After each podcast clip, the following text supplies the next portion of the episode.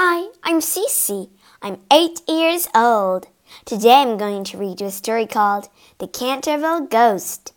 The Canterville Ghost is not amused when the Otis family moved into his castle, but he's pretty sure he can get rid of them. His rolling eyeball routine and headless hauntings have never failed before. But the Otis family are made of sterner stuff and are just as determined to get rid of the Canterville ghost himself. Let's walk into the pages and read the story. Are you ready? Let's go!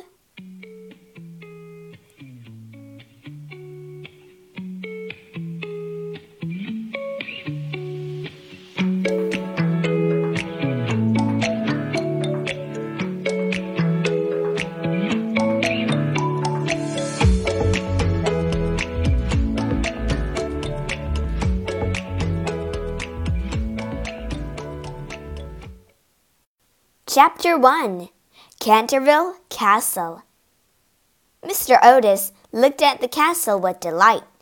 I'll buy it, he cried. Excellent, replied his guide. Lord Canterville, but perhaps I should warn you. Canterville Castle is haunted. My family had to move out many years ago after my great aunt had a dreadful experience. A skeleton! She never recovered. Mr. Otis wasn't worried. He didn't believe in ghosts. I'm sure my family and I will be very happy here. Well, don't say I didn't warn you. A week later, Mr. and Mrs. Otis arrived with their children, Washington, Virginia, and the twins. They were greeted by an old woman who was neatly dressed in a white apron and cap. Welcome to Canterville Castle. I'm Mrs. Umney, the housekeeper, she said. Come inside. There's tea for you in the library. Cake! shouted the twins, diving in. Virginia wasn't interested in the food. She had spotted a poem in the library window. If a child will enter the secret room and stay till the dead of night, then at last Sir Simon can sleep in his tomb, and at Canterville will be right. What does it mean? Before she could show her father, Mrs. Otis cried out, Oh dear! I'm afraid we've spilled something on the carpet, Mrs. Umney. It wasn't you, madam, replied Mrs. Umney in a hushed voice. Blood has been spilled there. How horrible! cried Mrs. Otis. It must be removed at once. Real blood? Ah! Mrs. Umney looked around nervously and began to speak in a low voice. It's the blood of Lady Eleanor Canterville. She was murdered on that very spot by her husband, Sir Simon Canterville, five hundred years ago. Oh dear! Seven years later, Sir Simon Canterville disappeared. His body has never been found. Mrs. Umney's voice began to shake. His spirit haunts this house. That bloodstain will never go. Who believes that ghost nonsense? Washington jumped down onto the carpet and scrubbed at the bloodstain. Within seconds, it was gone. But as he stood up, there was a crash of thunder and a terrible flash of lightning. Mrs. Umney fainted. The thunderstorm lasted the entire night. Rain lashed at the windows, and the wind howled down the chimneys. And next morning, in the very same spot on the library carpet, there was the blood stain. She's fainted again. Oh, I wish she wouldn't. She's rather heavy. Chapter 2 Clanking Chains. How could this have happened? Don't worry, Papa. I'll clean it up again. There must be a simple explanation, cried Mr. Otis. That night, Mr. Otis locked the library door himself and took the key to bed with him. But the bloodstain still came back. Help! Help! It's here again! Hmm, perhaps ghosts do exist. After what happened the following night, Mr. Otis thought differently about ghosts. At midnight, he was woken by a strange noise outside his room. It sounded like rusty chains being dragged along the ground, and it seemed to be coming closer every second. Hmm, what's that noise? Mr. Otis was annoyed. He put on his slippers and picked up a small bottle from his bedside table. Then he opened the door. To a terrible sight, an old man with long greasy hair and ragged clothes was glaring at him out of fiery red eyes. Hmm, you must be Sir Simon, said Mr. Otis calmly. I'm afraid, my dear sir, I must ask you to oil your chains. They make an awful noise. This bottle of oil should help. I have more if you need it. Mr. Otis left the bottle on a table and went back to bed. For a moment, the Canterville ghost was still. Then he smashed the bottle of oil onto the floor and fled down the corridor, howling. The twins heard him. As Sir Simon reached the top of the stairs, they raced out of their bedroom with a pillow. Sir Simon felt a rush of air as the pillow whizzed past his head. It very nearly hit him. Take that, slimy Simon! We're not scared of you! The ghost quickly vanished to appear in his secret chamber in the west wing. He was furious. I have been scaring people for hundreds of years, he grumbled, but never have been treated like this. They should have been terrified. How dare these newcomers give me oil for my chains and throw pillows at my head? I must get my revenge. Chapter 3 The Ghost's Revenge. There's no need to be scared of ghosts, Mr. Otis told his family the next morning. But you mustn't throw pillows at them. It's rude. The twins grinned. We'll have to take those chains off him, said Mr. Otis, or we'll never get any sleep. But for the rest of that week, there was no sign of the ghost. The twins looked for him everywhere. They wanted to play more tricks on him. Fresh bloodstains continued to appear each morning. Strangely, each stain was a different shade. The family made guesses as to what shade it would be next. Purple, pink, orange, yellow, blue. One morning it was even a brilliant green. When she saw that, Virginia looked cross, though she wouldn't say why. Meanwhile, the ghost was busy plotting his revenge. He spent days looking over his wardrobe, deciding what to wear. Perfect. The ripped sheet and the rusty dagger. He planned to creep to Washington's room and make faces at the boy from the foot of his bed. Then he would stab himself in the neck three times to the sound of slow music.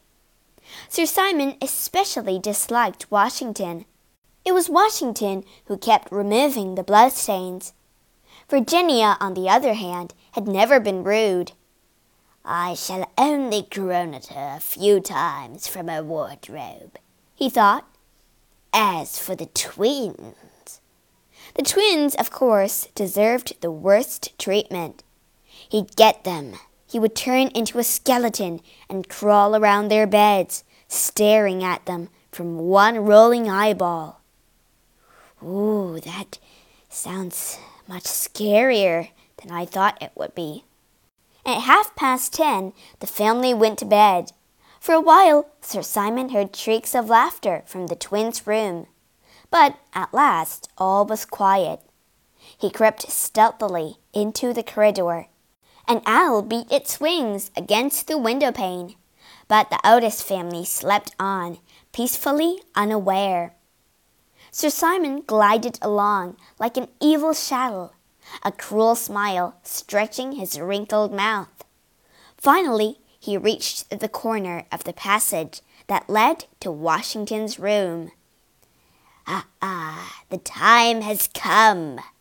He chuckled to himself, turned the corner, then let out a wail of terror. Ah!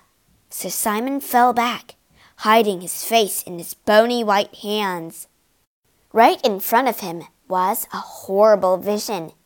It was bald and white, with red light streaming from its eyes. Sir Simon had never seen another ghost before. He was terrified. Ah! He fled back to his room, tripping on the sheet as he went. Back in his chamber, he flung himself into his coffin and slammed down the lid. But as the sun rose, his bravery returned. I shall go and talk to the ghost, he decided. Perhaps we can deal with the twins together. Two ghosts are better than one. By morning, the ghost looked very different.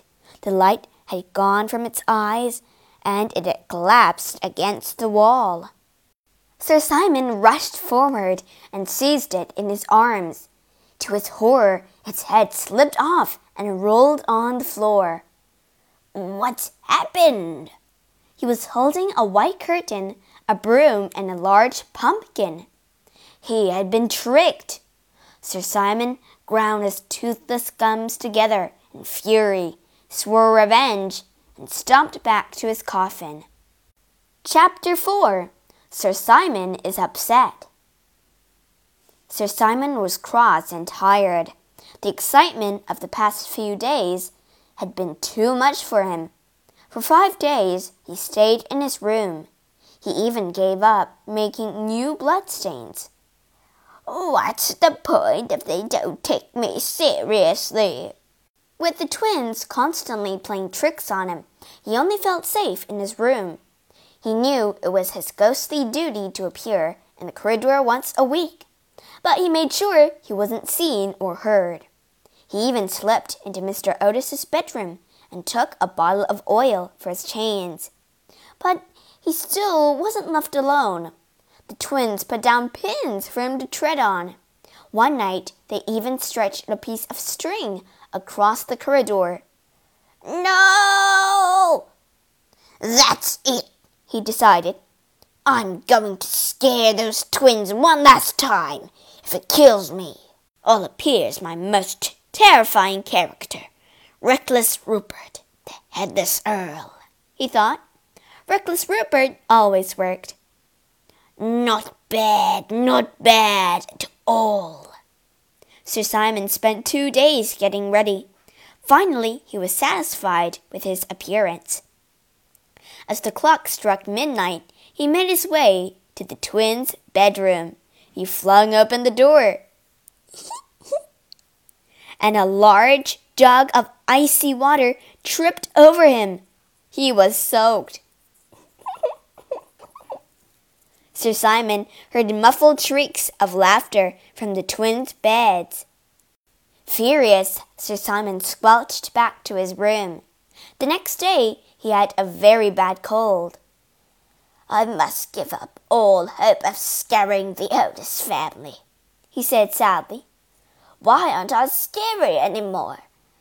Perhaps I'm getting old. He started creeping along the passages in his slippers. One night he decided to creep to the library. He wanted to see if there was any blood left on the carpet.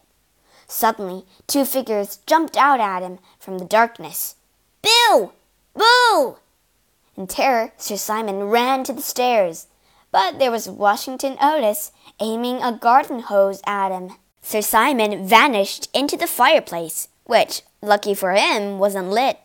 He arrived back in his room in a terrible state. Look at me, I'm covered in salt. After that, he did not leave his room at all. The Otis family started to think the ghost had left. The twins lay in wait for Sir Simon for several nights, but there was no sign of him. Sir Simon, where are you? I'll write a letter to Lord Canterville, said Mr. Otis. I'm sure he'll be interested to hear that Sir Simon has gone away at last. Chapter 5 The Secret Chamber Some weeks later, Virginia was out walking in the fields when she tore a dress climbing through a hedge. Oh no, Mamma will be furious. I'll have to change, she thought, and decided to go up the back staircase so she wouldn't be seen. On the way, she noticed that the door to the tapestry room was open. How odd, she thought. No one ever uses the tapestry room. Virginia peered around the door. To her surprise, she saw the Canterville ghost. Sir Simon was sitting by the window, his head in his hands. He looked so upset, Virginia thought she should try and comfort him. We thought you'd gone. Cheer up, she said. The boys are going to school tomorrow, so the tricks will stop. Besides, if you behave yourself, no one will annoy you. You don't understand. Sir Simon jumped up. How can I behave myself? he shouted. I have to rattle my chains and groan through keyholes and walk around at night. I'm a ghost. You don't have to do anything, said Virginia. What's more, you've been very wicked. Mrs. Umney told us that you murdered your wife. It's wrong to kill people, she pointed out. Very wrong indeed. Yes, it's wrong, sighed Sir Simon. But that was no reason for her brothers to starve me to death. Oh, poor ghost, said Virginia. I didn't know about that. Are you hungry now? Perhaps you'd like some sandwiches. No, thank you, he answered. I never eat now, but it's kind of you to offer. You know, he added, you're much nicer than the rest of your horrible family. How dare you be rude about my family? cried Virginia. You're mean, you lie, and you stole all the paints out of my paint box for that blood stain. First my reds, then the yellows, even the greens. I couldn't paint anything. I think you should apologize, Virginia demanded. The ghost shrugged. I don't see why I should. After all, what else could I do? Real blood is so hard to get hold of these days, and your brother would keep cleaning up. Fine, said Virginia. If you won't apologize, I'm leaving. She turned to go. No, please don't go. Please help me, Sir Simon called. I'm so unhappy and so very, very tired. Now Virginia was curious. Why are you tired? Can't you sleep? Not a wink. I haven't slept for five hundred years, Sir Simon told her. Virginia gasped. And it would be so pleasant to lie in the soft brown earth, the ghost went on, with grasses waving above my head, listening to silence. Can't anyone help you? asked Virginia. You could, whispered the ghost. Virginia trembled as he spoke. A cold shudder passed through her. How? she asked. Have you ever read the poem on the library window? Yes, often, Virginia thought of it now. If a child will enter the secret room and stay till the dead of the night, then at last Sir Simon can sleep in his tomb and at last Canterville will all be right. But I don't know what it means. It means that you must come with me to my secret chamber and pray for me. That sounds easy, said Virginia. Hmm, said Sir Simon, but no living person has ever entered the chamber and come out alive. Virginia was terrified, but she did want to help. I'll come with you, Sir Simon, she said bravely. Lead the way. Sir Simon took her hand in his cold, clammy fingers. Together they walked to the end of the room, where the wall disappeared before her eyes. In a moment, the wall had closed behind them, and Virginia vanished into the ghost's secret chamber. Chapter 6 Peace at Last. Ten minutes later, the bell rang for tea. As Virginia did not appear, Mrs. Otis sent a footman to find her. I can't find her anywhere, ma'am. At first, Mrs. Otis thought she must be in the stables. When Virginia still hadn't returned two hours later, she began to panic. Boys, she called to her sons, go and see if you can find her. She's vanished. Oh, where can she be? Mrs. Otis even asked Mr. Otis to drain the fish pond, but there was still no sign of Virginia anywhere. At last, the family sat down to supper. It was a sad meal, and hardly anyone spoke. Even the twins were quiet. As the family left the dining room, the clock in the tower began to strike midnight. Everyone to bed now, I'll never be able to sleep. On the last stroke, there was a crash and a sudden shrill cry. A panel at the top of the staircase flew back, and Virginia staggered out. Everyone rushed up to her. Mrs. Otis hugged her. Mr. Otis patted her head, and the twins danced around them all. Where have you been? said Mrs. Otis, rather angrily. I've been so worried. You must not play tricks, Virginia. Except on the ghost. I've been with the ghost, said Virginia quietly. He's gone. He's been very wicked, but he was sorry for everything he'd done. And look, he gave me this box of jewels just before he left. Four days later, they held a funeral for Sir Simon. The procession left Canterville Castle at eleven o'clock at night. The carriages were drawn by four black horses, each with a great tuft of ostrich feathers on its head. Hey, don't you think five hundred years is rather long to wait for a funeral? Lord Canterville came all the way from Wales to take part. He sat in the first carriage with Virginia. Then came Mr. and Mrs. Otis, followed by Washington and the twins. It was all wonderfully impressive. In the last carriage sat Mrs. Umney. After all, she had been frightened of the ghost for fifty years. It was only fair she should see the last of him. Are, are, are you sure he's gone? The next day, Mr. Otis had a word with Lord Canterville. I think we should return the box of jewels to you. They're beautiful, especially the ruby necklace. Please take them. No, thank you, Mr. Otis, replied Lord Canterville. The jewels were given to Virginia for being so brave, and I think she deserves them. Virginia wore the ruby necklace whenever she went to a party. But however much Washington and the twins begged, she never told anyone what happened in the secret chamber.